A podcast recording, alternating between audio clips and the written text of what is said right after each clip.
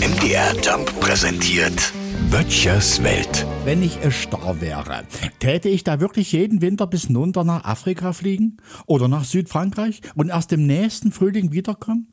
Täte mir da einer eine Aufforderung schicken, vielleicht mit Luftpost, dass ich mich dann und dann auf der und der Stromleitung einzufinden habe, zwecks Sicherheitsbelehrung und Schwarmbildung?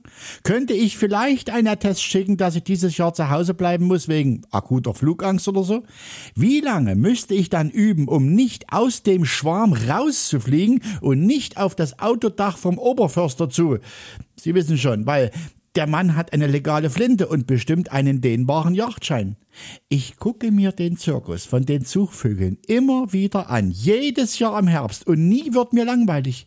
Einmal wollte ich die Vögel sogar zählen. Weil die Biester aber nicht stillhalten, habe ich den Schwarm schließlich fotografiert und das Bild habe ich dann auf A2 vergrößern lassen und wollte es mit einer Lupe professionell auszählen. Ehrlich, meine Geduld war schon bei 982 Vögeln zu Ende und dabei hatte ich noch nicht mal die Ecke von einer Ecke vom Schwarm ausgezählt. Also, ich kann nur immer wieder sagen, ich bin so froh, dass ich kein Star bin.